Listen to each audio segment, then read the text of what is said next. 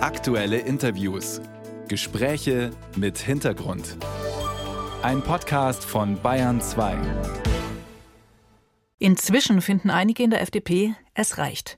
Eine Initiative aus Kassel hat eine bundesweite Mitgliederbefragung angestoßen. Inhalt soll die FDP die Koalition mit SPD und Grünen als Teil der Bundesregierung beenden? Ja oder nein? Es gibt aber auch andere Stimmen in der FDP, die für einen Verbleib in der Ampel plädieren. Freiheit braucht Verantwortung, heißt der entsprechende Aufruf, der von knapp 40 FDP-Mitgliedern aus der Kommunalpolitik und von zwei Abgeordneten aus dem nordrhein-westfälischen Landtag und der bremischen Bürgerschaft unterschrieben worden ist. Am Telefon der Bayern 2 Radiowelt ist jetzt der bayerische FDP-Chef Martin Hagen. Schönen guten Morgen, Herr Hagen. Guten Morgen, Frau Lümmerler. Zwei Initiativen innerhalb der FDP, eine Pro-, eine Kontra-Ampel. Droht der Streit, die Partei zu zerreißen? Nein, in einer liberalen Partei wird diskutiert. Das ist auch vollkommen normal und richtig so. Und natürlich ist der Frust über die Gesamtperformance, über die Außendarstellung dieser Bundesregierung groß. Dafür gibt es ja auch gute Gründe.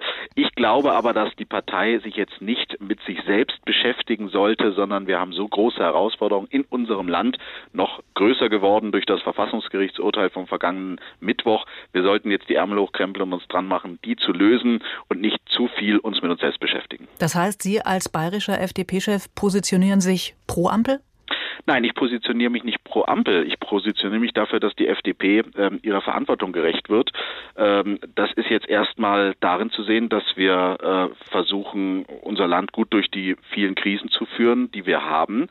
Äh, da geht es auch darum, dass wir jetzt unter neuen Voraussetzungen versuchen, Regierungspolitik zu machen.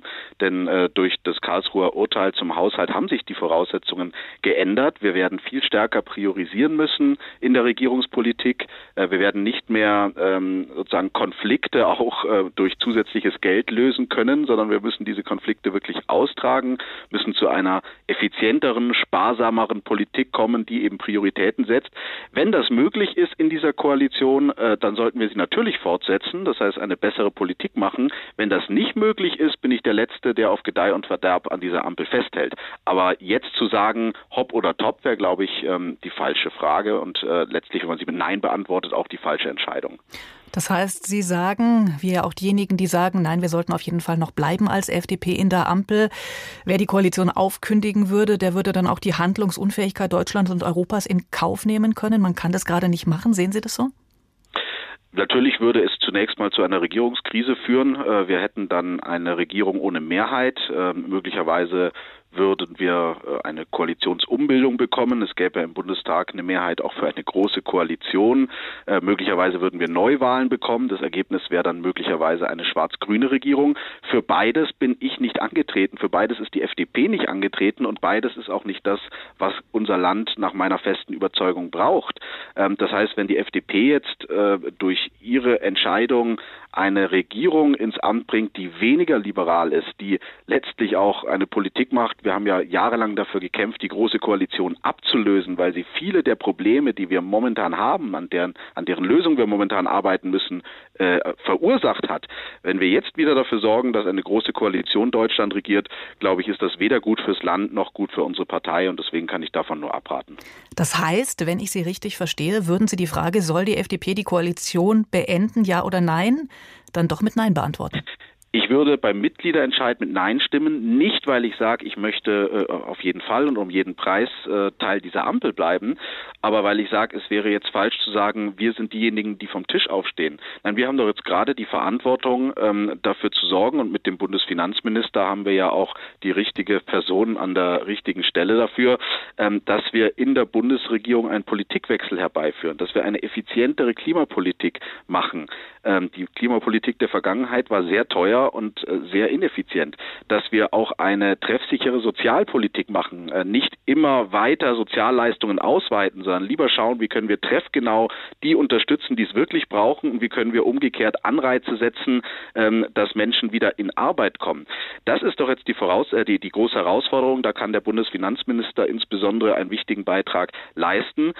Wenn jetzt angesichts der ähm, Notwendigkeit, auch den zu sparen im Staatshaushalt. Die anderen Koalitionspartner sagen, diesen Weg gehen wir nicht mit. Wenn die Sozialdemokraten sagen, nein, wir wollen einen weiter ausufernden Sozialstaat, wenn die Grünen sagen, nein, wir wollen weiter äh, Milliarden in Subventionen ausgeben, ähm, um, um, sozusagen auf der, auf der einen Seite Technologien zu verbieten und auf der anderen Seite dann äh, die Wirtschaft mit, äh, mit, mit Unterstützungen äh, irgendwie zu fördern. Das ist jetzt aber wirklich FDP-Sicht dann können die, dann können die vom Tisch aufstehen und sagen, diese Koalition hat keine Grundlage mehr.